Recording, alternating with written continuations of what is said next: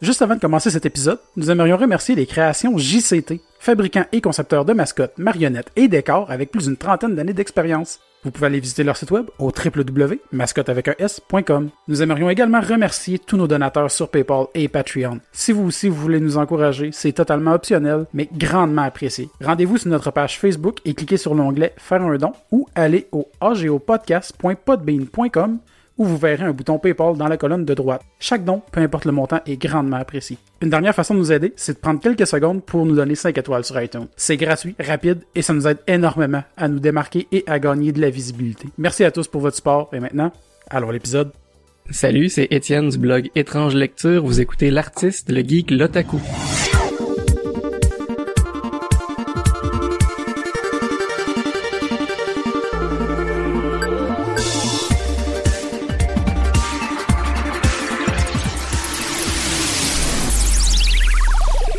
Cette semaine, euh, très content, autour de la table, il y a moi-même, Alexandre Bonneau, votre animateur et l'artiste, il y a Dali Lefebvre, le geek. Et en plus, c'est vraiment autour de la table, c'est une table ronde pour une fois.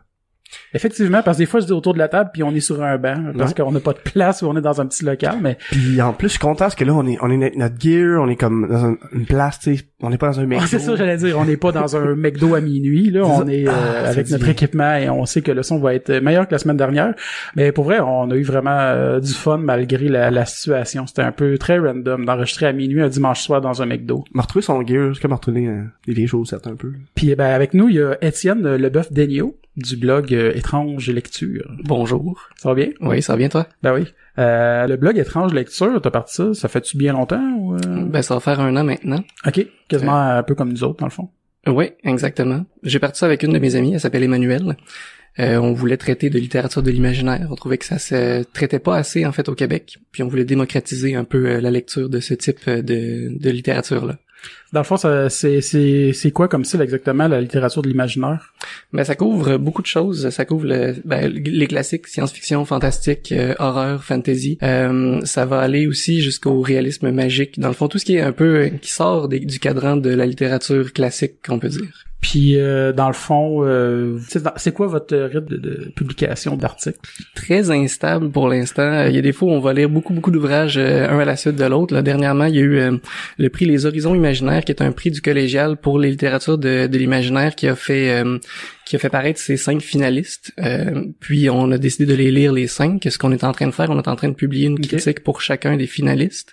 Euh, donc ça, on, a un rythme un petit peu plus régulier ces temps-ci, mais il y a des fois où on a juste, euh, on lisait très peu, puis on, Mhm. on faisait très peu de publications. Ben, c'est parce que c'est quand même de la job pour vrai de lire le livre au complet déjà, tu sais, ça prend un certain temps, puis en plus de d'écrire un, un blog, un article là-dessus. Oui, oui, on s'en est rendu compte effectivement. Ouais. Ça prend une bonne, euh, ça prend beaucoup de temps, beaucoup de. ouais. Parce que J'imagine en plus c'est ça, vous faites pas ça à temps plein non plus. tu que, euh, Absolument c'est- pas. c'est pour ça que c'est c'est c'est plus difficile des En, fois. en ouais. plus, j'allais dire que quand tu lis un livre, en... puis tu sais que tu vas faire une critique après ou tu vas écrire quelque chose là-dessus, Tu lis pas de la même tu façon. fais pas de la même façon. Mais surtout pour les comics, quand j'en parle aussi, c'est la même chose. là. Quand je sais que je vais en parler après, on dirait que je, je lis pas que les mêmes yeux. Là. Peut-être inconsciemment, mais c'est pas ce que je fais. En fait, Euh, souvent je, je lis, puis je suis obligé de relire du moins des parties parce que j'avais absolument pas réfléchi au fait que j'allais en parler en fait. Mhm. Ah, ok. Donc je là, comme tu relis pour analyser de- dans un sens critique. Ouais, exact. Au début, fais juste euh, comme te perdre dans l'univers que tu tentes de lire, puis après ça, tu le lis une deuxième fois pour aller Ouais. chercher les détails. Ouais, puis ce qui est intéressant, c'est que c'est vraiment une passion pour moi, donc c'est vraiment des livres que je voulais lire de toute façon. Mhm. Puis, euh, puis ça fait en sorte que j'ai, c'est ça, je perds un peu la conscience critique quand je le lis. Ah. Ouais. Ben, c'est pas grave, là, en même temps. Non. Ben c'est ça qui est important là, encore de de, de... c'est c'est là où est-ce que ça devient plate quand une passion devient comme une corvée là, si on veut là, quand tu fais ça parce que t'es obligé de le faire là. Oui, ben c'est arrivé avec le blog aussi à un moment donné. J'ai il a Mm. fallu que je, je fasse que je prenne du recul en fait parce que j'y arrivais plus, parce que j'étais plus capable de lire. Je voulais lire autre chose, je voulais lire quelque chose d'autre. Puis euh, les livres de, de l'imaginaire m'intéressaient moins à ce moment-là. Je Ah. voulais lire autre chose, mais je me forçais pour pouvoir continuer à rouler le blog. Fait qu'à un moment donné, j'ai juste arrêté. J'ai pris un bon souffle, puis ça m'a permis de recommencer. OK. Puis euh, dans le fond tu- vous, vous vous limitez vraiment à la littérature de l'imaginaire, vous dérogez pas de du style. Euh, non, en fait, c'est c'est un désir en fait de démocratisation du genre. Mhm. Euh, parce que le, la littérature de, de les littératures de l'imaginaire, pardon, c'est quelque chose qui est un peu mal vu pour, au- en ce qui a trait à la littérature qu'on peut dire plus classique. OK. Euh, alors que ben en fait, mettons qu'on prend Lovecraft, euh, Orwell, euh, c'est tous des auteurs qui sont passés, si on veut, dans la littérature classique. Euh, vous allez retrouver, par exemple, en librairie, souvent beaucoup plus dans les dans les sections de littérature plutôt que dans les sections fantastiques ou science-fiction. Euh, ils ont la même valeur intrinsèque littéraire. Il y a des très bons livres dans la littérature de l'imaginaire, comme il y a des très mauvais livres, exactement comme dans la littérature Mhm. classique. C'est normal. Donc, euh, oui, c'est ça. Il y, a, il y a- il y a du bon, il y a du moins bon. Puis, ben, c'est ce qu'on veut montrer en fait, c'est que un très très bon livre des littératures de l'imaginaire, ça peut plaire à n'importe qui comme n'importe quel autre livre finalement. Ok. Euh, ça serait qui des auteurs justement du de- dans, le- dans le style imaginaire qui sont des euh, Au des- Québec, des- mettons? des- des- ben ouais au Québec ouais ouais j'allais poser en général mais au Québec des Euh, bons euh, auteurs de, de, de ce Euh, style-là Elisabeth von Arbour, euh, une, une auteure qui est, euh, qui est maintenant classique dans la littérature de l'imaginaire au Québec, publiée chez Alire, entre autres choses, a fait des, des superbes ouvrages de littérature de l'imaginaire, a fait des superbes ouvrages, surtout de science-fiction. Euh, j'ai pas de titre en tête en ce moment. Euh, le silence de la cité, en fait, qui est une euh, euh, un livre de science-fiction euh, féministe ok qui est, qui, est, qui est très très beau. En fait, féministe c'est un grand mot en fait, mais euh, c'est des personnages féminins qui sont très forts. Euh, à l'époque où elle a écrit euh, écrire un livre de science-fiction féministe entre guillemets, c'est quelque chose de c'est quelque chose d'assez extraordinaire. Mhm. Euh, sinon, un petit peu plus proche, Joël Champetier, je viens de terminer deux de ses livres, euh, dont La peau blanche, qui a été euh, qui a été euh, fait en film. D'ailleurs, il y a une dizaine d'années, je Ah pense. Euh, oui, c'était celui après Sénécal. Euh, ils ont essayé de prendre un autre auteur plutôt que lui, euh, des éditions à lire. Le film avait moins bien marché que les films de, de Sénécal. Euh, ça restait un très très bon film. C'est un très bon livre, mais celui que j'ai préféré, euh, c'est La mémoire du lac. Euh, qui, est, qui est un, un ouvrage qui est vraiment très très fort, euh, un, peu dur, pas aussi dur nécessairement que, que Sénécal par exemple, parce qu'il va pas nécessairement dans, le, dans les tréfonds de l'âme humaine Mhm. euh, du côté très très dark où Sénécal va aller, mais il y a quelque chose de- d'extrêmement profond dans la psychologie des personnages, il y a quelque chose de vraiment très très universel je trouve, même si il y a des éléments de fantastique, ceux- ceux-ci restent toujours à la surface du livre, puis c'est euh, non c'est vraiment super bon. Puis j'ai une question un peu random, parce que je viens d'y penser à cause que ben Sénécal justement Jake Dion, euh, c'est lui qui a fait la, dernière pochette, ouais. la dernière couverture du prochain Sénécal. Je vais me permettre un aparté. Ouais. Enfin. Euh, les éditions à lire ont fait des belles couvertures. Euh, j'ai justement j'avais C'est un vu peu là que j'allais comme Ouais. question dans le fond justement à quel point que c'est important une couverture de livre, le- le- le- le- les illustrations. Euh, ce l'est puis ce l'est pas. Euh, dans le sens où j'ai j'ai beaucoup d'influences qui sont ailleurs. Par exemple dans des Mhm. blogs des personnes que je connais qui vont me référer des livres à ce moment-là je regarde même pas la couverture. Je me fie juste à leur avis. Euh, par contre quand j'arrive en librairie c'est sûr que je vais aller je vais être plutôt attiré vers un ouvrage qui va avoir une belle couverture. Euh, je pense au Plongeur de Stéphane Larue, Euh, mais j'ai juste été attiré par le livre, qui est d'ailleurs un des très bons livres de l'année dernière. Euh, euh, pas du tout dans les- dans l'imaginaire cette fois-là, là, mais c'est un superbe roman. Je pense que les illustrations, c'est plus pour la vente comme, entre guillemets, rapide, quand tu magasines justement sur place pour accrocher ton œil puis donner le, le pouls du livre, dans le fond, là, le, le, le, le- Oui, exact. Puis le contre-exemple parfait, c'est à lire. Je trouve leur, euh, habituellement, je trouve leur couverture pas très jolie, mais pourtant ils ils s'inscrivent tellement dans un dans un genre, dans le genre justement, eux ils, ils disent avec leur couverture bonjour, je suis un livre des, des littératures de l'imaginaire, de fantastique, d'horreur.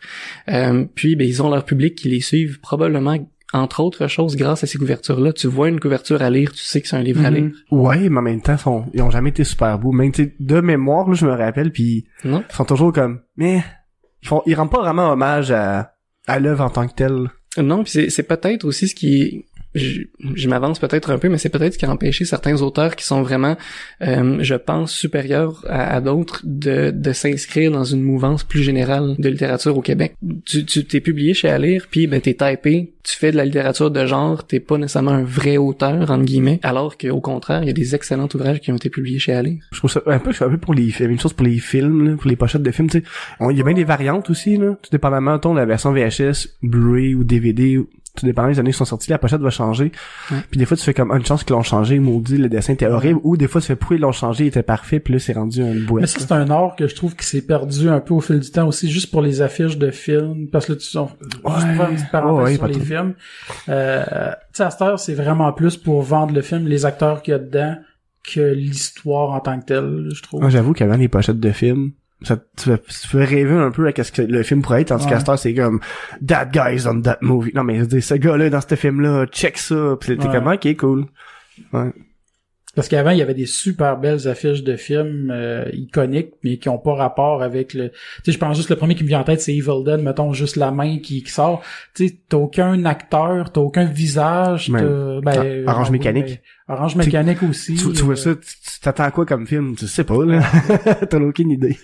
L'image va t'attirer beaucoup avant les, les, les Selon ce que t'aimes, parce que justement, on pense à la pochette que Jake a faite pour euh, Sénécal. Ouais. Tu sais, c'est flou, c'est dark, c'est, tu comprends que c'est, une histoire qui va être sombre. Ouais. Juste avec le dessin, sans même lire le titre ou lire le, le, le, le Parce que, tu en prenant de Sénécal, mettons, euh, je pense que c'est L.com, ou, je pense- ou, euh, mettons, euh, Alice, exemple, tu sais, les pochettes reflètent pas tellement nécessairement le livre non plus. Ben quand même un peu, ils font refaire, ils font faire le, la pochette pour l'ouvrage. Euh, J'ai la peau blanche entre les mains, puis c'est littéralement une scène qu'il y a dans le livre Ok. euh, qui se trouve sur la couverture. Même chose pour la mémoire du lac. Donc les couvertures sont commandées exprès pour chacun des livres. Donc ça représente, c'est censé en fait du moins représenter un peu comme les posters de films finalement, Ouais. c'est censé représenter l'histoire du livre. Mais c'est ce que c'est bon, ça en fait vendre. Euh, ben comme je dis, pour, pour aller du moins ils ont leur lectorat, donc ils savent qu'en faisant Ok. leur couverture, ça va fonctionner. Euh, pour les autres ouvrages, ben c'est c'est un peu le même principe. Dans le fond, tu, tu fais une couverture qui va s'inscrire dans le genre dans lequel tu te trouves, puis euh, ben ton lectorat va te suivre. Donc par Ouais, exemple, les autres maisons d'édition, je pense aux maisons d'édition comme euh, il y a une maison d'édition qui s'appelle Zulma qui euh, qui elle le, le titre de, et le nom de l'auteur sont toujours dans une espèce de triangle inversé. Donc et, et le style est vraiment très minimaliste. Donc tu vois un Zulma, tu sais Tu sais, tu sais, ce que c'est un- que c'est brandé. Donc les lecteurs de cette maison d'édition là vont repérer un nouveau Zulma à des kilomètres. Donc ils ils s'insèrent puis même si c'est pas pour une maison d'édition en tant que telle, tu vas t'inscrire dans une certaine mouvance. là. Le mou- la mouvance est au minimalisme au Québec, du moins dans la couverture. Mais euh, mais c'est ça, tu, tu sais un peu, ça t'amène vers ce que tu veux déjà en fait quand t'es en librairie. Non. Sais, des affaires que je pas, tu sais, je lis moins qu'avant, puis souvent, quand je lis un livre, c'est parce que quelqu'un me l'a référé, là. C'est rare que je vais moi-même magasiner des livres, là, en tant que tel. C'est déjà arrivé, mais c'est souvent de, je tourne souvent de la boîte, là. Quand que j'allais comme au hasard, là. C'est rarement bon. Je serais curieux de savoir, c'est, ça serait quoi, c'est ton livre préféré que tu relirais infiniment? Et Infiniment. Euh, je, je réponds toujours le même, puis il est un peu ardu, ça s'appelle La Maison des Feuilles. Euh, L'auteur s'appelle Mark Z. Danielewski. Euh, c'est un livre qui a étonnamment beaucoup de sous-couches, en fait, dans ce livre-là. Euh, il, il- est extrêmement difficile à résumer. Euh, Je vais essayer de le faire pour vous. Euh, c'est en fait euh, l'histoire de quelqu'un qui trouve le, qui trouve un, une, un mémoire en fait sur un film. Et ce mémoire là a été écrit par quelqu'un d'aveugle. Donc déjà là ça part mal. Comment un aveugle peut résumer un film? Ouais. euh, puis en fait le livre euh, le, le film pardon c'est un film qui a été tourné par euh, le gagnant d'un prix Pulitzer de- un journaliste en fait euh, qui c'est un documentaire. Il est arrivé dans une nouvelle maison. Il s'installe avec sa famille puis il, il ouvre un placard et dans le placard, il y a un long, long, long corridor impossible parce que si tu regardes par la fenêtre, le corridor tomberait à l'extérieur de la maison. Ouais. Et en fait, c'est l'expédition de du placard. En fait, ils se rendent compte qu'après après un labyrinthe de couloirs, il y a un escalier qui descend puis qui descend puis qui descend pratiquement à l'infini. Fait qu'il va monter des expéditions pour aller essayer de, de voir qu'est-ce qu'il y a dans son garde-robe. Puis tranquillement, ils entendent une espèce de bête qui rôde dans le dans le dans les couloirs. Puis euh, donc on revient à l'histoire principale. La personne qui trouve ça annote le, le mémoire en fait sur le sur ça, puis se met tranquillement mais sûrement lui aussi à entendre une bête. Ok. Donc c'est un espèce d'univers un peu étrange, un peu malsain, c'est mais c'est hyper bon. Puis le traducteur français s'est même embarqué lui-même dans l'histoire en faisant des notes de bas de page lui-même en tant que Ah, traducteur. cool. Fait le traducteur est superbe, là, il s'appelle Claro, puis tout ce qu'il traduit est, est extraordinaire. Fait que c'est un des films que j'ai un des livres pardon que j'adore. C'est un travail que, qui, qui est beaucoup dans l'ombre, ça, la traduction des livres, je pense. C'est un équilibre qui est extrêmement difficile à atteindre. Parce que, ouais, ben c'est ça, parce que pour de, de, de transcrire un livre dans une différente langue en gardant l'essence euh, de l'œuvre originale, c'est quand même difficile. Là. Exact, parce que si tu traduis euh, presque mot pour mot ce que l'auteur voulait dire, tu tombes dans le Google Translate puis ça donne Ouais. quelque chose qui a, qui a pas d'âme. Et au contraire, si si tu si essaies d'interpréter trop ce que l'auteur veut dire, tu vas réécrire le livre, ça sera plus le livre. Ouais, Donc l'équilibre entre les deux est extrêmement difficile à atteindre. Des fois, juste pour l'usage d'une expression anglaise, la traduire en français, euh, tu sais, faut quand même que utilises d'originalité, un peu d'imagination pour des fois euh, transcrire des, trouver l'équivalent francophone de le même genre d'expression, tu sais. euh. Ah ouais, c'est c'est dur. Ouais. Ce, ce même euh, ce même traducteur là a traduit un livre qui s'appelle Golden Gate, euh, qui est un livre qui a été écrit en vers. Ok. Euh, en, en anglais, c'est pas euh, c'est pas un- en français, il l'a traduit en sonnet, donc euh, quatre vers, quatre vers, trois vers, trois vers. Tous des alexandrins, donc tous 12 Mhm. 12 pieds qui riment. Hey, ça, c'est un, c'est, c'est- c'est un défi, là. Et c'était pas ça en anglais. En anglais, c'était un autre, une autre structure parce que la, le sonnet, c'est seulement français, en fait. C'est Ah reconnu en France. Ok, ça. Donc, donc c'était toute une autre structure de, de rime, puis lui, il l'a traduit en sonnet en alexandrin qui rime. C'était incroyable. là. Fait qu'il a Oh. nécessairement trahi l'auteur pour faire ça, c'est sûr. Mais Il en même pas temps, le choix. mais c'est ça.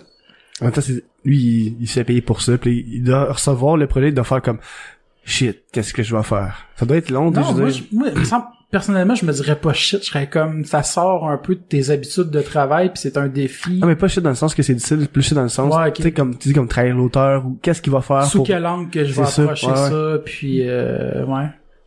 pas dans le Mais- sens qu'il était pas content. Mais tu sais, dans, dans, dans, dans ces genres de situations-là, je pense que l'auteur original le sait que les traductions vont avoir besoin d'être retravaillées un peu plus qu'une œuvre entre guillemets normale, Mais- euh, écrite sous forme de paragraphes puis d'histoires. pis tout Euh, ça. ben, dans ce qui concerne la maison des feuilles, je sais que l'auteur puis le traducteur ont été euh, ont été en contact parce que nécessairement quand tu ajoutes ton propre personnage de traducteur dans un roman, faut que tu aies l'aval de l'auteur.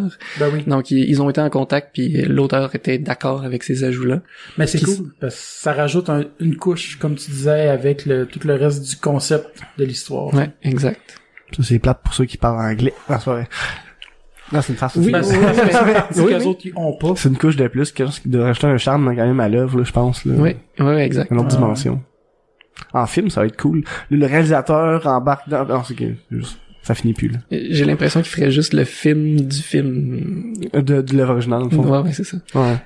Puis ça, ça m'amène à une autre question parce que quand tu parlais du passage qui est impossible euh, dans le garde-robe parce que ça donnerait dehors, ça m'a fait penser un peu à The Shining qui ont utilisé visuellement le même genre de de de, de trucs pour euh, pour pour déranger, perturber, pas perturber, mais mélanger un peu, parce que tu sais, il y a des pièces que tu te rends compte, il y a une fenêtre qui va dehors, mais logiquement, c'est sûr qu'il n'y a pas de fenêtre là qui peut aller dehors.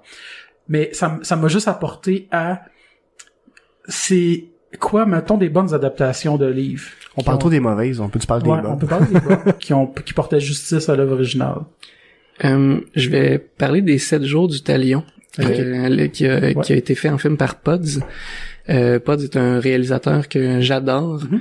Puis euh, j'ai, je dois admettre ne pas avoir lu le livre original. Je, je suis étonnamment pas un très grand fan de Sénécal. Je reconnais qu'il y a, qu'il y a beaucoup de talent, qu'il a fait des, des livres qui sont absolument extraordinaires. J'ai un peu de difficulté avec ses livres. D'ailleurs, il, a dit euh, quelque chose à un moment donné qui euh, qui m'a frappé. Il a dit lui-même que quand il écrit un livre, il y a un, moment, il y a un point tournant où il demande à ses lecteurs suivez-moi, je m'en vais par là. Il dit c'est c'est souvent là où les gens vont décrocher. Donc, il est très conscient de ça et moi, je décroche souvent à ces moments-là, euh, qui sont des moments où la psychologie des personnages est pour moi un petit peu trop tordue. Euh, cependant, euh, les sept jours du talion, j'ai j'ai lu la dernière page du, du livre, qui est exactement le- la fin du, du film. Et j'ai trouvé que c'était tellement bien rendu. Euh, le, le film en tant que tel était était superbe. En fait, je sais pas si vous l'avez vu. moi, Ben, moi, je l'ai même pas vu encore. Ok. Mais- Euh, donc un, un, un moment très très dur. Il, y a exactement le même moment où charnière où il y a un personnage qui devient un peu trop fou à mon goût. Ils l'ont mis dans le film aussi, mais sous l'œil de Pods, ça passe vraiment beaucoup mieux que que, que dans un livre. En même temps, c'est le fun que la fin l'ait gardé comme ça, parce que ici au Québec, on a, ben, même aux États-Unis aussi, là, je veux dire, tendance à ramasser un peu les choses. Ça aurait pu finir de notre façon plate, là, euh, ça finit bien, blabla, là. Je trouve ça cool qu'il ait fini ça comme le livre, là. Oui. C'est ça encore pour faire une parenthèse dans ma parenthèse. Oh boy. Euh, parce que tu disais justement que t'es capable d'apprécier son œuvre, mais sans nécessairement l'aimer. Puis moi, ça, je trouve que c'est quelque chose d'important. Parce que je me suis déjà avec du monde qui me disait que pour eux autres, c'est comme impossible. J'étais comme, il me semble que ça se fait d'admirer l'œuvre de quelqu'un, d'admirer son travail, mais sans forcément l'aimer. Tu sais, t'es capable de... pense ouais, sans c'est aimer la personne, puis aimer son œuvre, tu sais. Ben c'est ça, ouais, ouais, non, ben, c'est pas, pas, pas nécessairement la personne, mais d'être capable d'apprécier le travail puis tout ça, mais c'est juste, on peut pas tout aimer dans la vie, mais on est, tu sais, c'est faisable d'admirer puis de respecter l'œuvre de Ah, quelqu'un, ouais, de quelque ouais. chose que t'aimes pas. Ouais, ouais, ouais. Fait que, tu sais, comme mettons Sénécal, tu sais, oui, c'est, il fait du bon travail puis tout ça, puis c'est bien écrit ou tout ça, mais c'est juste pas des fois le style qu'on aime. Exact. Je pense que c'est faisable de respecter quelque chose qu'on aime pas. C'est même important, je trouve. Ouais, c'est, c'est une différence entre dire, ah, c'est de la merde. Non, t'aimes juste pas ça. C'est pas de la merde. Ouais. C'est ça. Ouais. Puis je trouve que c'est une, une balance des fois que le monde, on dirait qu'ils comprennent pas tout le temps. Ouais, t'as raison. que la marge entre aimer ou être capable de respecter. là. En tout cas, c'est ça. Je pense c'était ma petite parenthèse. Mais tu sais, il t'a t'a demandé euh, quelle, euh, quelle adaptation t'as aimé au cinéma. Qu'est-ce que t'aimerais que soit adapté? Hey, c'est une bonne question, ça. Euh, de, de québécois, il y a un Ben, livre. il Pas un- nécessaire québécois, mais j'ai dit ça comme ça, là, parce que... Ben, je vais quand même y aller avec un exemple québécois. Un auteur qui s'appelle Vic Verdier. Ok. euh, un peu moins connu en ce moment, malheureusement. Euh, il a écrit un livre dernièrement qui s'appelle Émeute. euh, qui est une espèce d'Uchronie, c'est-à-dire que ça se passe dans le Montréal, si on veut, de nos jours, qui est pas tout à fait le Montréal qu'on connaît. Euh, c'est-à-dire qu'il y a une première ministre qu'on qu'on veut péquiste, si on veut, euh, avec un gouvernement euh, canadien très très euh, nationaliste. Puis euh, tout se passe pendant le, un match à Montréal qui est la finale de la Coupe Stanley entre les Canadiens et Les oublié- Bruins, je sais pas? Non, c'était pas les Bruins. Non, ça se peut pas, non. Euh, je me souviens plus euh, c'était quoi l'autre équipe, euh, mais qui est une équipe canadienne évidemment. Puis euh, puis en fait tout se passe pendant la pendant cette euh, pendant cette partie-là qui est la, la finale. C'est littéralement la partie finale. C'est quelque chose comme c'est 3-3 j'imagine. Faut se rendre à 4 là, quelque chose du genre. Ok, c'est le septième match. C'est le septième match là. fait que c'est là que ça se décide. Fait qu'il y a une tension qui est extrêmement vive. Puis il y a plusieurs personnages. En fait, c'est un récit choral qui vont euh, vivre des trucs qui sont vraiment pas très agréables pendant cette euh, cette partie-là. Euh, tout va se passer quand il y a un attentat qui euh, qui tue la première ministre et ça va dégénérer vraiment solide. Euh, fait que c'est c'est quelque chose qui est euh, c'est un livre qui est à la fois euh, brutal, un peu à la Sénécal si on veut au niveau de au, au- au niveau de, il montre bien l'hor- l'horreur un peu gore mais pas tant que ça, c'est souvent suggéré en fait ce qui se passe. Fait que c'est quand même bien à ce niveau-là. Euh, ce que j'ai trouvé super intéressant aussi, c'était l'espèce de discours social qui était en arrière parce que c'est littéralement plausible tout ce qui se passe. Euh, puis, euh, puis il y a un, œil qui est extrêmement cinématographique dans ces romans.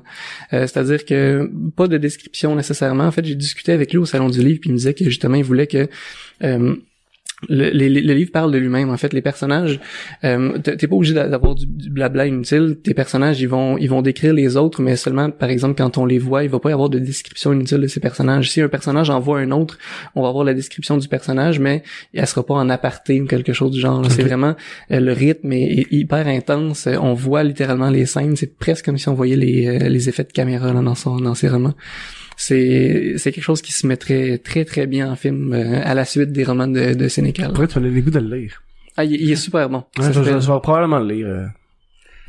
Oui, mais je le, je le cherchais au début, euh, juste avant qu'on enregistre, puis je l'ai pas trouvé, donc j'ai dû le prêter à quelqu'un, malheureusement. Mais j'ai juste manqué au début la question c'était quoi? C'est un livre que tu aimerais voir adapté en fait? Ouais. Oui, je trouve que ça, ça fonctionnerait vraiment bien. En plus, avec le hockey ici, ça rendrait bien, ça. Euh, Effectivement. oui, probablement. Je pense que non, mais je veux dire, le, le vendre dans le sens de le vendre l'idée, ça, sentirait quand même bien. là. C'est un peu slasher comme film, comme livre et film, mais ouais, peut-être.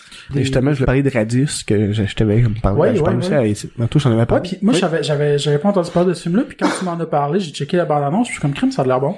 Ouais, ben, dans le fond, c'est c'est un film de science-fiction. Ben, je pensais que c'est un film québécois, mais les deux auteurs sont québécois. Mais c'est un film canadien, officiellement. là. OK. Mais tu sais, on s'en fout, là. Il, il a l'air bon quand même. Je vais pas le bouder parce que c'est un film canadien. Ben non, ouais, c'est sûr. Ça. Euh, Ben moi ça m'a surpris parce que ça il a un peu passé sous le radar le film. Puis l'épisode sort jeudi, donc le, le film est en salle le 1er décembre. Dans quelques salles à Montréal, j'ai pas J'ai vérifié vu aucune encore. pub, moi, de ça. J'ai vu aucune affiche, j'ai vu rien qui me parlait de ce film-là. Ouais. Mais tu peux, tu peux peut-être présenter c'est quoi le, le Euh, synopsis? Mais c'est au fond, ben, c'est un gars qui se réveille, euh, il a comme perdu la mémoire, c'est un classique, là, c'est ça. Mais là, il arrive, puis il voit des gens comme mourir. Puis lui, il pense que c'est un virus, puis les, les gens ont tous les yeux comme pâles. Mais à travers, parfois, il se rend compte rapidement que c'est quand il s'approche des gens que les gens meurent. Mais il comprend pas pourquoi. Faut à 50 pieds de lui, les gens vont mourir. Fait que, de là, euh, le titre Radius, de- parce qu'il y a ouais, comme un ça. rayon autour de lui Ouais. qui tue les gens, en fait. puis à un moment donné, il y a une fille qui réussit à l'approcher, puis elle, elle meurt pas. Mhm. Puis c'est comme euh, ils vont jouer ça a l'air que les ben, les, auteurs du film vont jouer beaucoup avec ce ce ce fait là que le radius tout ça tout le long du film euh. Ben, si, j'espère qu'ils vont jouer avec ça. si non non mais je, je veux dire la, la tension tu sais je peux l'expliquer euh... Ouais, ben, l'attention de faire comme que tu sais que le monde, faut pas qu'il s'approche de lui. ouais il faut que tu fasses attention avec ça là. ouais c'est ça ouais Les, les, les, les, les- mais tu sais c'est- pas un film à gros budget mais si vous prenez le temps d'aller voir le trailer euh, moi je trouve que ça va quand même cool pour euh... mais ça, ça manquait un peu tu sais il y a souvent euh, comme tu sais au nom de la famille les critiques ben tu sais que tu l'aimes beaucoup là Euh, y a des gens qui qui vont dire ah ouais mais tu sais on a déjà vu ça genre des films de zombies nanana. ouais mais exemple tu on, on pourrait même parler de Turbo Kid on pourrait dire bah c'est un genre de Mad Max ouais, c'est un genre de Fallout un peu comme jeu tu sais on a déjà vu ça ouais ok mais autre chose ça fait du bien ici qu'on ait autre chose que des fucking drames plates ou une Ouais. comédie genre grotesque pas pas grotesque mais c'est une comédie de marde là quand c'est genre un drame ou une comédie s'il y a rien d'autre qui se fait là, ou presque là Ben, il y a d'autres affaires qui sont, Ouais, mais qui survivent pas. ouais mais je veux Tu dire sais, côté Ouais. série, il y a eu, mettons, Grand Ours, il y a Ouais, qui eu, était bon. euh, excellent grand ours euh, Les Rescapés, que j'ai quand même aimé, qui était un peu différent, que j'ai duré deux saisons. moi j'avais écouté la première j'ai pas écouté la deuxième série noire entre autres Série euh, noire. Invincible Je l'ai ici, je l'ai pas écouté. faut que je le fasse. Mais c'est c'est quand on, tantôt on parlait euh, en enregistrement que je demandais à Passe-Montagne c'était où les toilettes, mais c'était pendant un party de garage de série noire euh, Radio-Canada. Ah. Ouais. Sinon, tu lis un peu de BD, tiens? Euh, moins ces temps-ci, mais j'adore ça quand même. J'arrive même pas à me rappeler de la dernière que j'ai lue. Ça doit faire longtemps. Euh, ouais, je suis désolé. Je m'allais dire ça parce que moi, tu sais, vu j'en lis quand même, je lis plus de BD que de, de romans en général, là.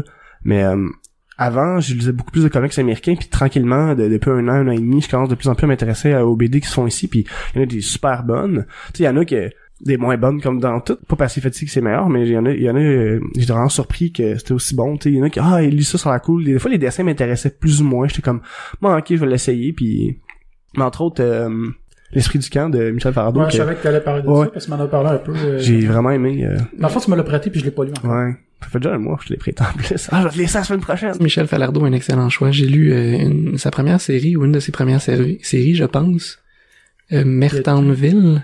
J'ai pas lu, moi. Puis euh, j'ai trouvé ça super bon. Fait que je suis vraiment content que t'en parles. Ah, mais j'ai commencé que euh, L'Esprit du camp qui est sorti l'été passé. Puis je l'ai lu comme une soirée. Tu sais, le lendemain, j'étais allé le voir puis j'ai fait comme, c'est quand que le deuxième il sort? Il fait, ben, l'année prochaine. Est-ce que c'est long? Malheureusement, je ne j'ai pas lu ses dernières BD, mais euh, je suis toujours impressionné de voir son dessin, là, je le trouve superbe. Ouais, puis il y a beaucoup de références en mentionnant, on va en reparler de toute façon éventuellement de l'Esprit du camp, là, mais beaucoup de références euh, à des bandes rock metal des années 80-90, là. J'ai trouvé ça cool qu'il qu'il y ait des petites références. Mais oui, c'est quoi le dernier livre que t'as lu? je sais pas pourquoi j'ai dit oui comme si c'était moi, tu sais. Enchanté, Étienne. C'est bon.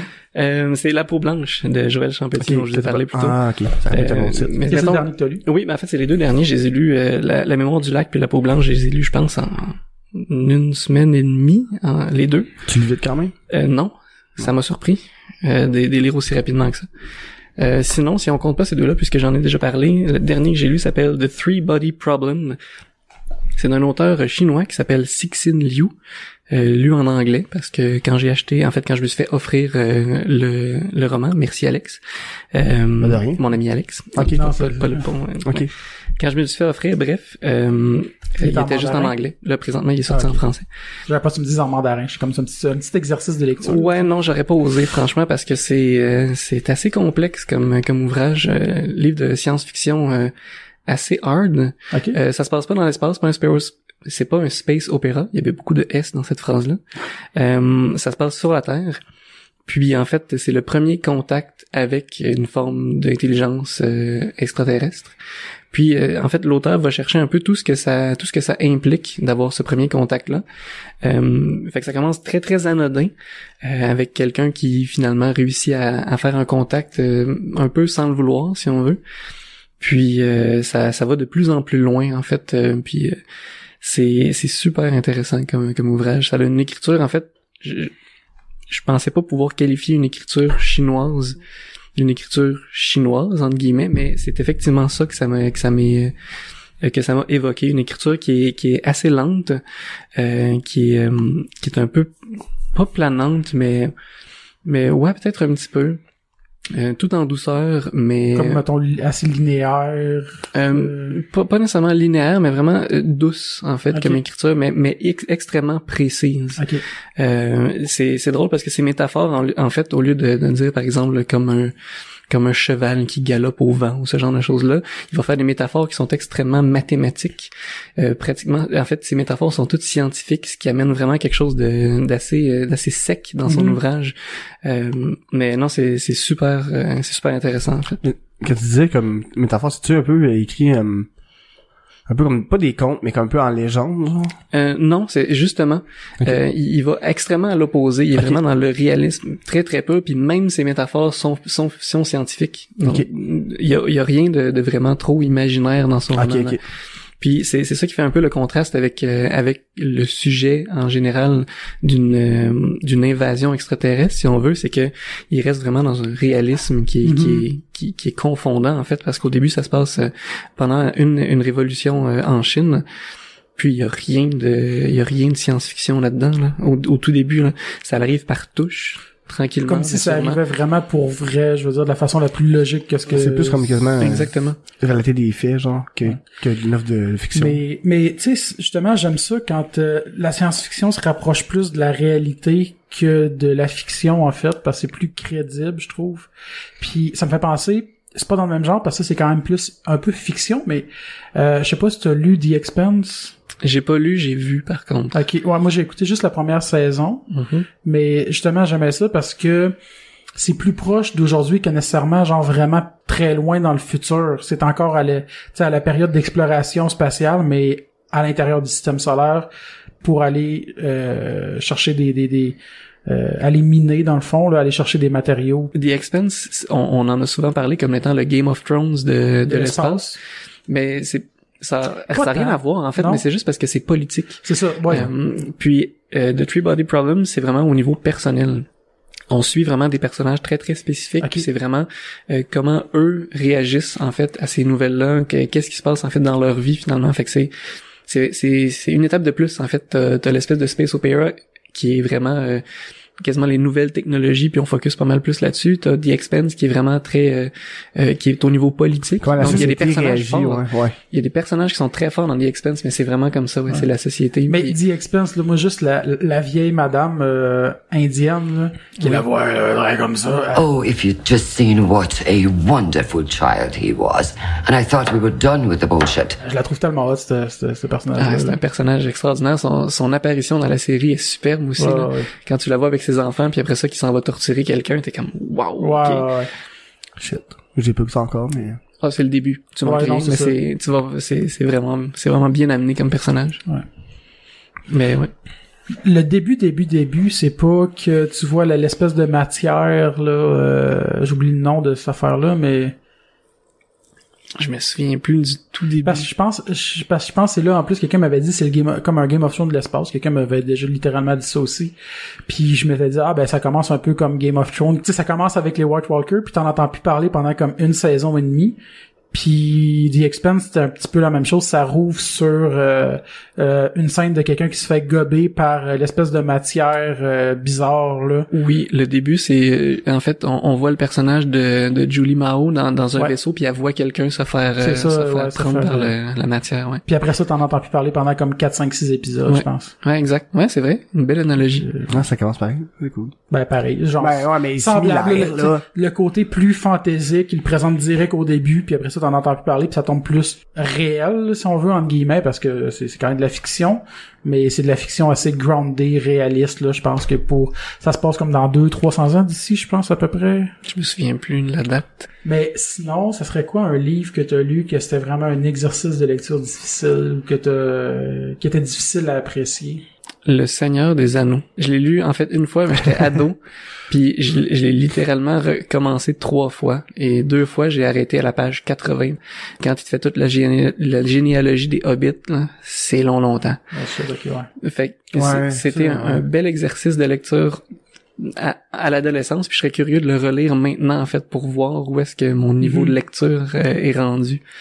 Mais C'est vrai que des fois dans des livres comme tu dis quand il y a trop de détails pour pour m'avoir trop là, tu peux décrocher là quand ça t'enlève ben, ça dépend du rythme aussi parce que si tu sais ça va bien ça avance puis à un moment donné il commence à te décrire un affaire qui finit plus tu peux décrocher un peu de de l'aventure je pense là ah oui carrément. Mais dans le Seigneur des Anneaux, c'était de commencer l'aventure qui Ouais. était difficile. Mais ce qui c'est super intéressant, à la fin, t'es vraiment content d'avoir lu même le début parce que il y en a qui disent ben saute les 80 premières pages puis tu vas être correct, tu sais, tu vas rentrer directement dans l'action, mais ce qui est intéressant de ça, c'est qu'il met en place tout son univers. Mhm. tu te rends compte à quel point son univers est maîtrisé là. Ça te met en fait ça- face à cet univers qui est qui est vraiment complet et complexe. mais là, ça, ça va être ad- Amazon va adapter le Lord of the Rings en série Ouais, j'ai entendu ça. Amazon? ouais ben Amazon ont leur plateforme de de visionnement aussi Ouais, mais je savais pas qu'ils produisaient. Ouais, ils ont même fait de Tick là qui qui jouait en bonhomme à l'époque puis c'était un bonhomme de comics là ils ont fait une série là-dessus Ah ouais. Mais là, ils vont adapter Lord of the Ring, mais tu sais, vraiment, les, ben, je sais pas s'ils vont faire les, les, les trois premiers films ou livres, là, slash, là, en série, ou je sais pas qu'est-ce qu'ils vont, de, de quoi ils vont parler pour vrai, là. Il y a beaucoup de spéculations, mais je pense qu'il y a rien présentement qui a été euh, officialisé. Non, c'est ça. C'est triste, là. Ben, c'est triste, mais j'aimerais ça le savoir, là. Mais, ouais. On verra. Ouais. Malgré que, s'ils font les trois premiers films, ou, ben, ou livres, là, excuse, euh, ça pourrait être mieux traité en série, je pense, que, qu'en film. Tu vont moins charcuter les détails. Ben, moi, moi, je trouvais justement, quand, après avoir connu Game of Thrones, c'est une des choses que je m'étais dit que, il me semble que Lord of the Rings ça aurait été aussi euh, quasiment une meilleure média de, de, de, de, de le présenter en série Ah, qu'en film tout à fait. pour vraiment aller chercher parce que c'est c'est une autre œuvre qui est vraiment dans le détail puis qui est bien construite que tu peux euh, tu peux vraiment présenter ça sur beaucoup plus long que juste trois films même si les films étaient longs là. Ouais. Trois heures chacun. Ouais, mais il y a même Ouais. des personnages que, tu sais, là-mettons, comme, je pense que c'est Grandpa qui l'appelle, euh, Aragorn. Aragorn, puis à un moment donné, il, commence à l'appeler Aragorn, mais tu sais, dans le film Out of the Blue, il n'y a pas d'explication pourquoi son nom a changé, tu sais. tandis que dans le livre, oui. Ouais. Des trucs comme ça, des petits détails, là, mais... Ah, c'est sûr que tu peux aller chercher plus de profondeur. D'ailleurs, parenthèse encore, inintéressante, Lâche j'avais un de mes colocs qui s'appelait Boromir, à cause que sa mère tripait sur le Seigneur des Anneaux. Shit. J'ai travaillé avec quelqu'un qui s'appelle Gandalf. Ah ouais? Ah, ok, nice. C'est à cause de The Ring aussi? Euh, Je crois que oui. Mais ouais, il s'appelait Boromir Vallée Dorée, puis je trouvais ça drôle. Si. En plus, avec le nom de famille, tout. là, Wow. ça fitait, ça- ça- Il est-tu mort? Non, non. Ah, ok. Non, non, non. C'est ouais, pas un vrai ouais, Boromir. J'ai comme pas catché, ça m'a pris une fraction de seconde de catcher, ouais. Mais sinon, euh, pour aller dans un tout autre registre que la littérature, euh, Shit, on va où? board game, euh, Ah, ben oui. parce que je pense que Dame me disait, toi, tu travaillais avant pour euh, la communication chez Randolph. Quelque j'ai encore là. tout ouais, ah, Je suis ouais. toujours là. Ah, ben. J'ai pas dit avant. il- ouais, tu m'as dit, il était. Non, non, j'ai dit, il travaille là. Avant, il fait, je pense qu'il faisait autre chose pour Randolph avant, euh, en com, là, je pense. Oui, j'ai eu trois postes chez Randall. C'est ça. Mais en gros, ça, t'es un fan de, de board game. Oui. T'en as quand même pas mal, là, parce que là, on est dans ton salon, puis euh, t'as ta grande bibliothèque qui est pleine de livres, de board game et de vinyles. Oui. Ben moi dans, dans, dans ces jeux qu'il y a en ce moment, euh, la plupart j'ai joué ou près. Tantôt tu, tu parlais de, de celui qui a, qui a 500 quelques jeux là.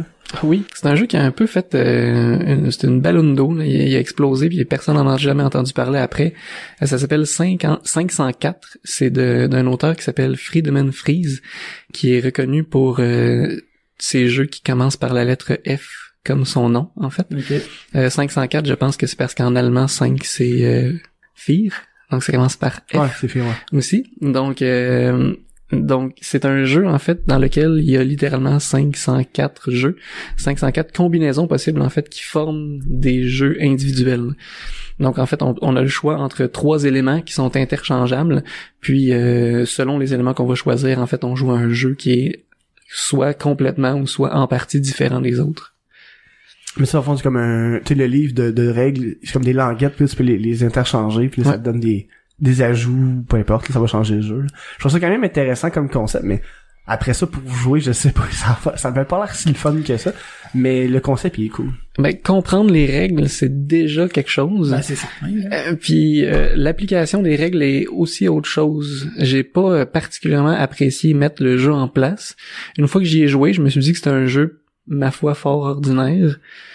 Pour tout l'effort que t'as mis à le placer. Ouais, puis il y en a 503 autres. Puis en fait, c'est très possible que je rejoue au même parce que je me souviens même plus lequel j'ai joué. Donc, euh, euh, c'est un beau trip d'auteur. Je trouve que c'est aussi un- un- une leçon de maître de de- d'auteur de, jeu en fait. Euh, Quelqu'un qui veut commencer à créer un jeu, il, il pourrait regarder ce jeu-là en se disant Vo- voici voici ce qui est possible de faire en fait. Tu peux littéralement créer un jeu dans lequel tu peux mettre 504 jeux là, finalement.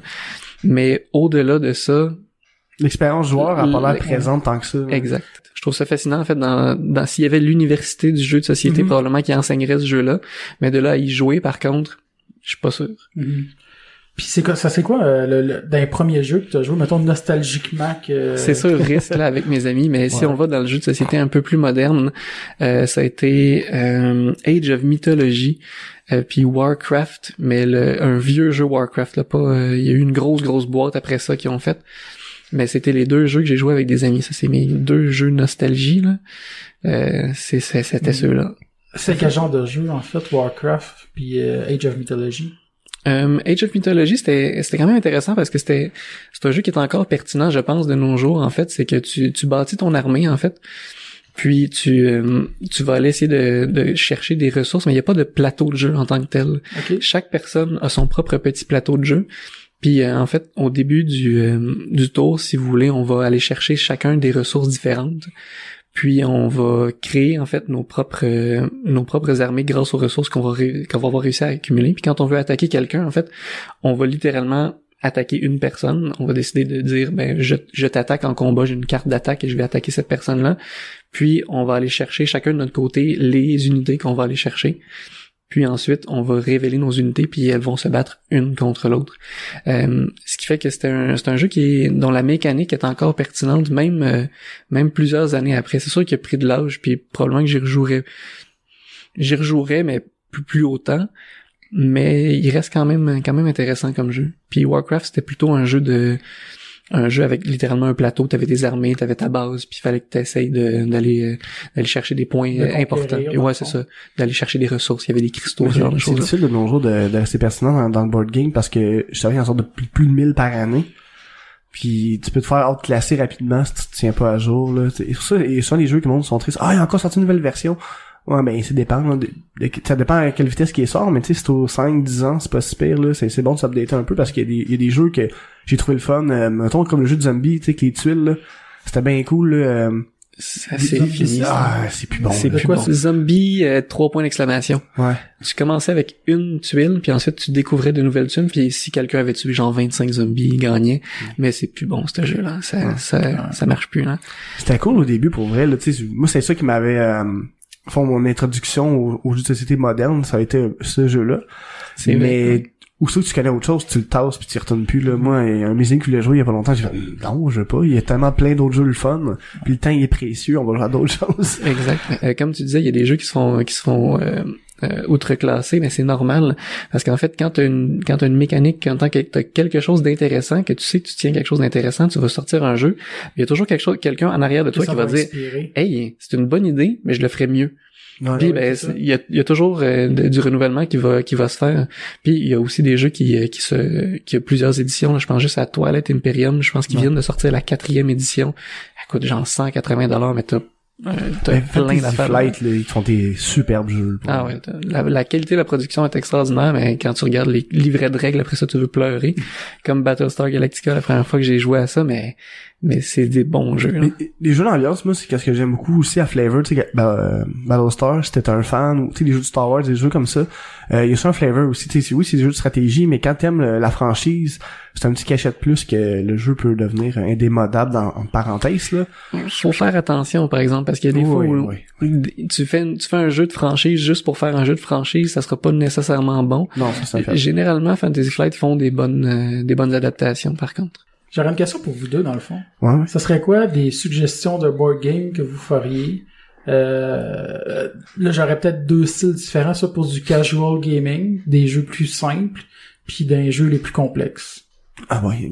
Euh, on Pour peut des commencer. joueurs ça. euh, aguerris.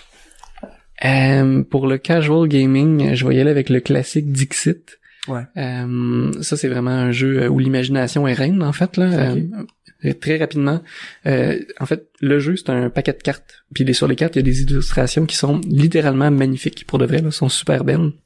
Puis ils sont, ils font toujours appel à l'imagination. Ce sera pas quelque chose de vraiment trop euh, terre à terre en fait. Si t'as un animal, ben, il va y avoir un animal peut-être euh, une étoile, une fleur, ou il y a peut-être même des trucs qui peuvent te, faire penser à autre chose finalement. là. Ce qui fait que tu regardes une carte, puis il y a plusieurs interprétations possibles à cette carte-là. Puis euh, chaque joueur a quelque chose comme six cartes dans les mains. Il y a un joueur pour ce tour-là qui va être le compteur, qui va choisir une de ces cartes, puis qui va décider de la décrire comme il veut. Il peut dire un mot, une thématique, il peut chanter, il peut danser, il peut mimer, il peut faire ce qu'il veut en fait, puis pour décrire sa carte, puis il va la mettre face cachée. Puis là, tous les autres joueurs vont choisir dans leurs mains une carte qui peut correspondre à la description du compteur, Ok. puis ils vont l'ajouter par-dessus la carte du compteur, puis ensuite on va mélanger les cartes. Puis le but de tous les jou- tous les joueurs, sauf du compteur, c'est de retrouver la carte du compteur finalement. Ah, Fait cool. Pour le casual casual gaming, là, c'est vraiment parfait, puis ça laisse vraiment l'imagination parler. Mais j'aime aussi euh, dans Dixit la manière que les points sont donnés. Parce que euh, c'est si tout le monde la trouve, le, le- ton but c'est pas que ça, si tout le monde la trouve c'est pas bon, mais s'il y a tant de personnes qui la trouvent, euh, Exact. Ça serait tellement simple de dire, ben, c'est un lapin qu'une fleur. Fait que là, tu sais, c'est sûr qu'il va y avoir juste une carte avec un lapin et une fleur, ce qui fait en sorte que si tout le monde trouve ta carte, tu fais pas de points. Fait que ça force euh, à rester vague un peu. Mais faut Ouais. qu'il y ait des gens qui la trouvent pour faire des points aussi. Fait que, tu sais, c'est ouais, ça qui est le fun. J'avais, moi, j'avais, j'avais animé cet été, ce jeu-là, sur euh, le pont, là, Ah. genre de la ronde à Valleyfield. Puis j'avais bien trouvé ça cool. euh, mais j'ai beaucoup joué. ça- Le plupart du temps, c'est des personnes âgées qui arrêtaient pour jouer. Le... J'ai, animé beaucoup de personnes âgées cet été des jeux. Puis C'était Ouais. cool. C'est des gens très réceptifs. Ouais, c'est parfait. Sinon, euh, ben, Télestration, ça c'est vraiment du J'ai party joué, gaming. j'ai joué à ça Ouais. deux, trois semaines. C'était cool. Ouais, ça c'est du party gaming classique, mais Ouais, ça, ouais. ça se démode pas là. Ça va toujours être, ça va toujours être un peu niaiseux, un peu Ouais. parfait là. Euh, pour ceux qui connaîtraient pas, c'est un peu le jeu du euh, du téléphone mais En dessiné. dessin. Ouais. Fait que dans le fond, tu dessines quelque chose, la personne doit deviner. Là, ensuite, tu passes ton carnet, puis la personne qui a, qui a deviné, mais il y a quelqu'un qui a deviné, donc toi, tu dois dessiner ce que cette personne-là a deviné. Fait qu'à la fin, tu- ton carnet te revient, puis c'est absolument Dans le fond, il y a deux, il y a comme deux étapes, on va dire. Ben, il y a trois étapes. Mettons, la première, tu piges une carte, puis là, faut que tu dessines une des choses qui sont sur la carte, là, qui est brassée avec un dé.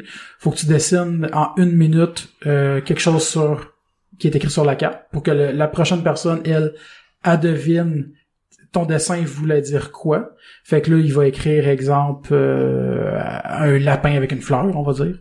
Euh, après ça, l'autre après, lui, il voit juste le lapin avec une fleur, puis le rendu là, lui, il va dessiner euh, qu'est-ce que c'était? C'est un mauvais exemple, en fait, là, un lapin avec une fleur. Non, mais parce c'est qu'après ça, il, il peut voir, Ben, je ah, vais donner l'exemple d'un que- lapin avec un parapluie, Ouais. puis l'autre, après ça, il va faire un parapluie, puis à un moment donné, ça finit plus, là. Pleu- mettons pleuvoir euh, à, À boire de à boire debout.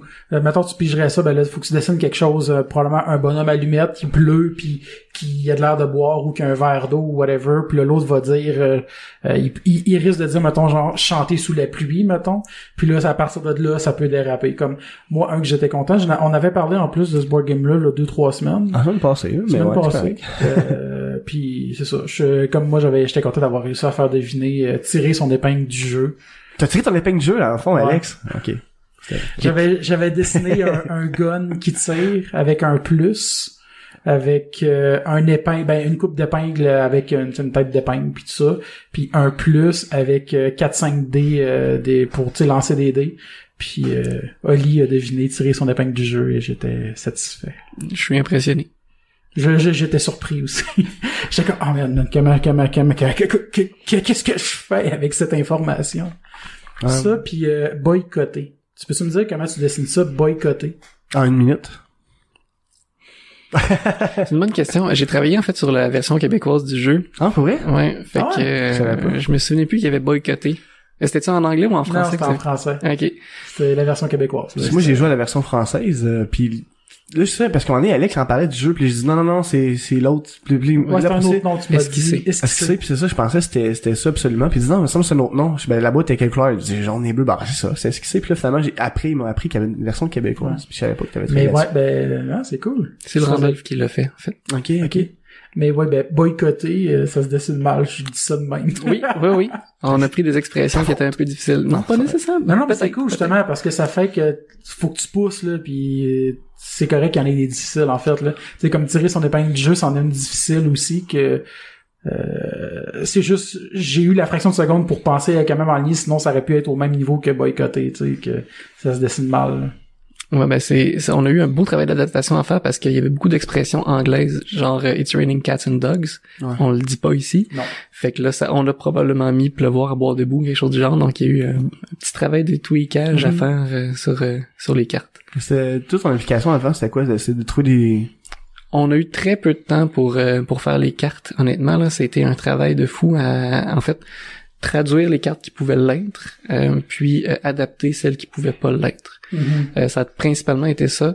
Euh, j'ai travaillé de concert avec euh, la graphiste euh, de, du Randolph qui, elle, a, refait les cartes, qui a refait un peu le, le visuel, euh, tout ce qui est règles. En fait, euh, on, on est parti du, de la base de, de Télestration parce qu'on a travaillé avec USA Poly, qui est l'éditeur original. Puis on a fait, euh, en fait, je dis toujours en fait, faut que j'arrête. C'était de c'était de, de l'adaptation puis de l'adaptation pas juste euh, de, de- de- des mots c'était de l'adaptation visuelle aussi. Donc on a refait un peu les règles ce genre de choses la boîte euh, tout en partant du canevas original. Ouais, c'est ça, ça respecte le style original. pis Tout, fait que... ben pratiquement tout ce qu'on changeait c'était le texte sur les boîtes. Euh, par exemple euh, sur les cartes sur le paquet de cartes qui tient le- les cartes c'est marqué ce bord-ci puis ce bord-là. En français c'était this side that side. Fait qu'il fallait changer pour euh, pour le- pour l'adapter finalement Mhm. Ah, ok.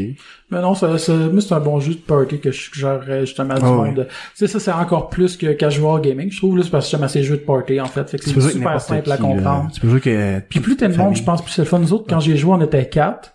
C'était, c'était limite parce sais, ça laisse juste assez le temps pour que ça se modifie, mais quand tu joues genre à 8, là, ça, ça doit être encore mieux parce que oui tu t'as- le monde, con- tu sais, ça, ça peut partir vraiment loin, je pense. À 8, là, euh, Mais c'est un, c'est un jeu que C'est je drôle, conseillerais les parties de Noël cette année. Ouais, même, ouais, là. ouais. Euh, Ça peut être Euh, vraiment cool. ouais, si vous avez- si vous êtes euh, des, des parties de famille cette année, là, je pense que c'est un jeu à conseiller qui est différent de. de- C'est de- ultra de- accessible, en plus. Ouais. Puis ça se comprend super vite. Au Randolph. non, j'avais des plugs gratuits. Sinon, là, c'est quoi l'autre question? euh, des jeux, euh... Ben, moi, j'ai- genre, j'aurais dit Tayo, que j'aime bien jouer euh, casual. Tayo Ouais. le, le jeu de, de cartes euh, Ouais, que tout le monde fonctionne en même temps, que, avec le speed différent. Je savais pas que tu connaissais ce jeu-là. Puis c'est très drôle parce que c'est le Randolph qui distribue ce jeu-là. Ouais, ouais, je connais ça, je l'ai. Je l'ai acheté à la sortie, dans le fond. Euh, c'est... Dans le fond, on est là pour faire des plugs pour le Randolph. Finalement, ben en fait, ce qui est très drôle, c'est que les, tu, tu parlais de, de casual gaming, puis le Randolph a créé, a édité ou a participé à l'édition de beaucoup de jeux qui fit très bien dans ce créneau-là. Mais- Ben, le style jeu, d'ailleurs. Ouais. Parce que, euh, tu sais, il y avait pas un genre de salon qui c'est dans une école là, de jeu, là. C'est la, la fois que vous donniez la meilleure carte du jeu, justement, de la style de jeu. Ouais, c'était Ah, le mais- Salon du jeu de société de Montréal. D'ailleurs, il y en a un qui s'en vient euh, très bientôt. C'est en mars, ça, ça? Euh, non, non, c'est euh, la semaine prochaine, je pense. Ah, ok. Ça va être le Deux, trois. le 2 et le 3, ouais. Ah, ben, c'est ça. Fait que ça va être euh, en fin de semaine. Allez voir Étienne, s'il est là. Je ne penserais pas que je vais être là. Si je suis là, ça va être pour euh, Ludo Québec, qui est un, organisme sans but lucratif euh, pour la promotion du jeu de société. Ah, ça, c'est chouette. Mais c'est- je dis ça parce que, euh, franchement, le jeu Tayo, quand ils ont fait le lancement, euh, les salons, il y avait un tournoi, puis j'étais là, j'ai joué. euh, Oui, puis c'est je l'ai acheté après, euh, justement, parce que j'avais trouvé ça vraiment le fun. euh. J'espère qu'ils vont faire d'autres euh, trucs avec ce jeu-là, parce qu'il y a moyen de le développer un peu plus, là, mais... Faudrait que je demande à l'éditeur. Ouais, faudrait. Puis vos suggestions de jeux plus euh, complexes pour les joueurs aguerris? Bonne question, là. On se tourne tous Ouais, vers ma ben, bibliothèque. Vers la bibliothèque. Parce que c'est des réponses euh, rapides, là, parce que vite dans ma, dans ma, dans même, c'est, mais, il y a Twilight, Tout que, simplement, là. Imperium Rex, qui, c'est pas pour un beginner, tant qu'à moi, c'est pas pour les débutants, là. Effectivement, j'y ai joué juste une fois par contre, fait que je serais pas, euh, je serais bien en peine de Nous tous, joué une fois. C'est ça, je peux pas en parler assez, mais ça aurait été un de mes choix, sinon. peut-être deux dans ce cas-là. Ben un des jeux que que j'ai beaucoup aimé quand j'ai commencé à jouer aux jeux de société, c'était Battlestar Galactica. Euh, si vous avez regardé la série encore plus d'ailleurs, parce qu'on retrouve les personnages, puis chaque personnage a son propre pouvoir qui correspond quand même assez bien au personnage de la série. Cela dit, c'est super intéressant parce que c'est un jeu où tout le monde a le but de survivre, sauf qu'il y a des silent, il y a des méchants qui se sont infiltrés parmi les personnes euh, et qui ont l'apparence humaine, donc on ne le sait pas. Et le but de ces joueurs-là, c'est de saboter les efforts des autres joueurs pour survivre. Donc ça met une super belle ambiance de, suspicion et de trahison autour de la table, puis à un moment donné, tu peux te dévoiler style silent, tu dis ah, ah depuis tout ce temps je vous faisais chier.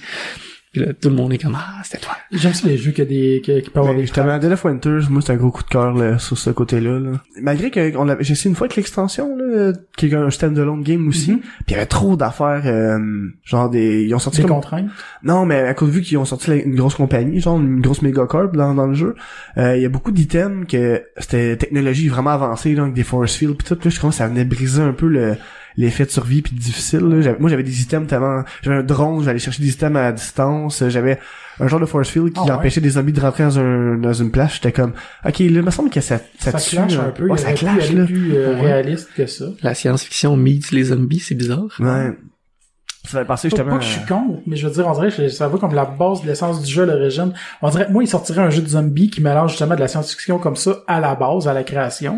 Ok. J'ai peut-être juste été ça, chanceux mais aussi d'avoir tous ces systèmes-là one shot là, mais je sais pas là, faudrait que je le réessaye. euh. Toi, ça serait quoi ta, ta suggestion? Ah, c'est des jeux, euh, des jeux plus grands pour le monde. La Ça, en plus, c'est Noël peux qui arrive, là, fait que c'est pas des suggestions. Non, mais j'en ai, j'en ai chez nous en plus, mais je sais pas, j'en ai pas des préférés ou. Je peux te laisser réfléchir en parlant d'un autre jeu, si Ah tu ouais, veux. ouais, vas-y. Euh, Lords of Waterdeep. Euh, c'est dans l'univers de Donjons et Dragons, euh, de Forgotten Realms, pardon. C'est, c'est- ce qui est vraiment extraordinaire de ce jeu-là, c'est que c'est un jeu de worker placement euh, vraiment très très classique, c'est-à-dire que t'as, t'as des ouvriers, si tu veux, que tu vas aller placer pour faire des actions. Ces actions-là vont te donner des ressources. Le fond, c'est un de la gestion.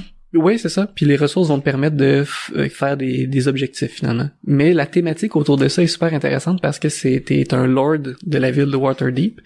Puis en fait, quand tu vas placer tes tes, tes workers, tes, tes ouvriers, euh, ce que tu vas recevoir comme ressources en fait, c'est des paladins, c'est des voleurs, c'est des euh, c'est des les guerriers. envoies faire des quêtes. Puis t'es envoies faire des Ah, quêtes c'est après. cool. Puis en fait, les cartes objectifs finalement, c'est t'as envoyé tes tes euh, tes minions faire les quêtes pour toi finalement.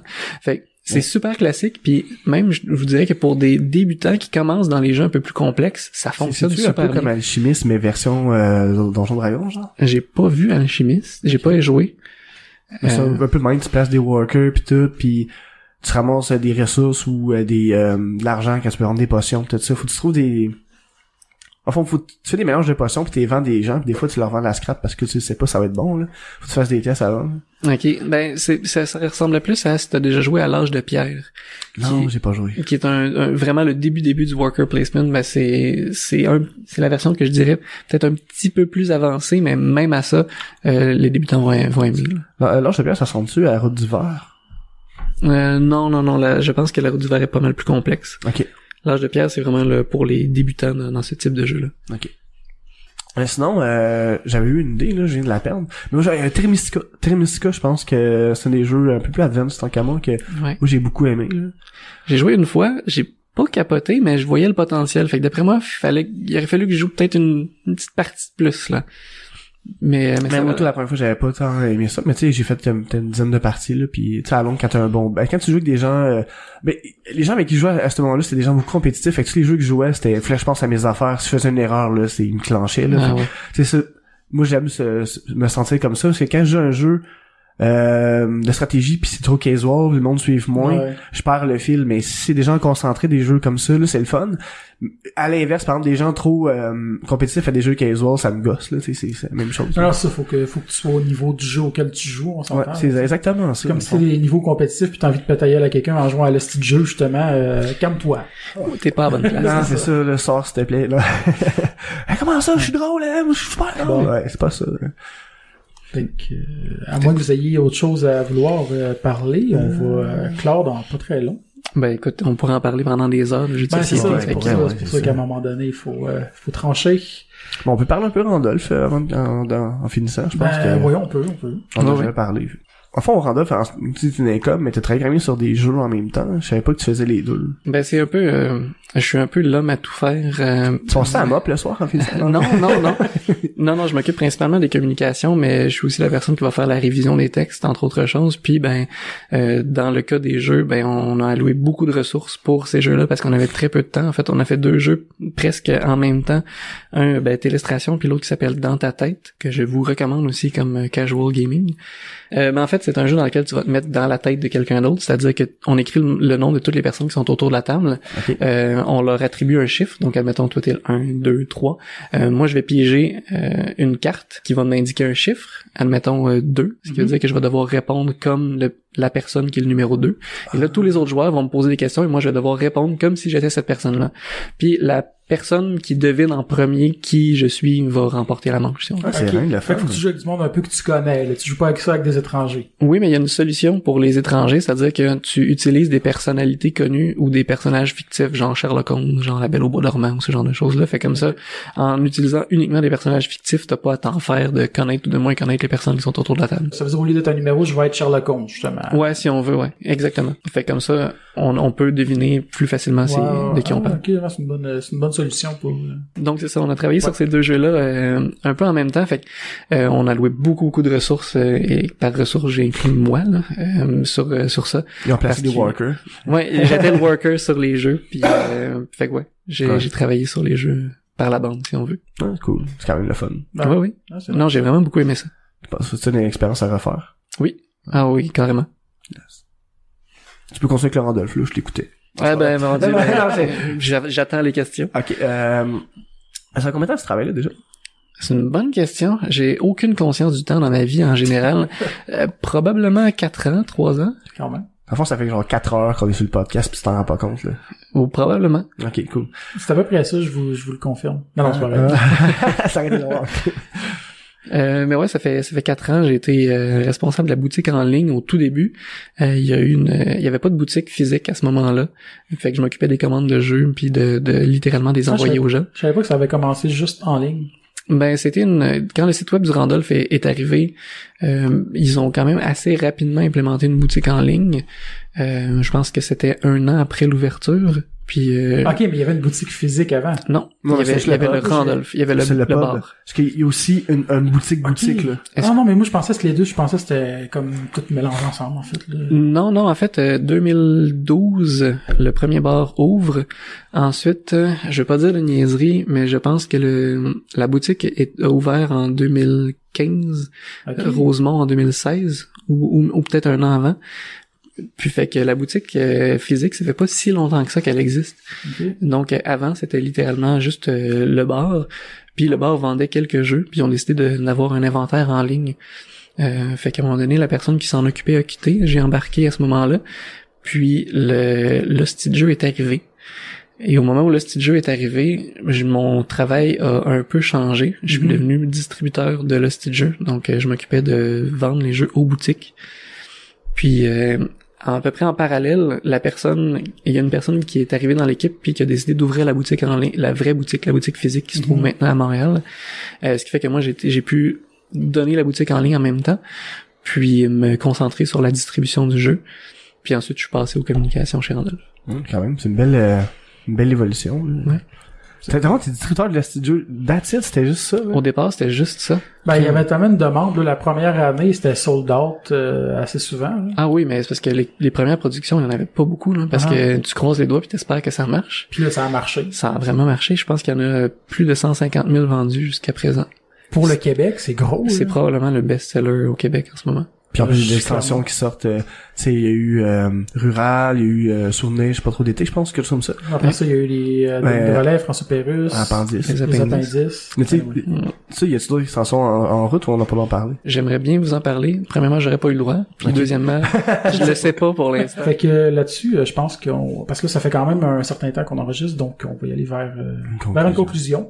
Donc, si on veut suivre ton blog, euh, Oui. on cherche ou on tape tout simplement étrange lecture. Euh, Exactement. Facebook, euh, Instagram, notre site web, notre Instagram. blog. Ouais, on, a on commence à avoir une page Instagram. Puis, eh ben, nous autres, euh, abonnez-vous à notre page Facebook si c'est pas déjà fait, à Podbean, euh, Google Play, iTunes, Partout, Patreon. Partout. Puis, euh, puis, euh, bon, ben, si, si jamais vous voulez nous aider à éventuellement acheter de meilleurs équipements, euh, éventuellement des micros de Parce 5. que on me posait la question euh, cette semaine, de quel genre d'équipement qu'on qu'on a besoin, puis je dis, bah ouais, c'est des micros de Des 5. micros de 5, exactement, parce que souvent, On fait de la si on fait des devant public, comme la dernière fois, ça aurait été pratique, même si finalement ça finit au McDo. Ah oui. Bref, euh, ben c'est ça, si jamais vous voulez nous aider, ben Patreon et Paypal, c'est ultra apprécié. On remercie euh, ben, euh, les donateurs qu'on a déjà présentement, donc là-dessus, bye bye. Bye bye.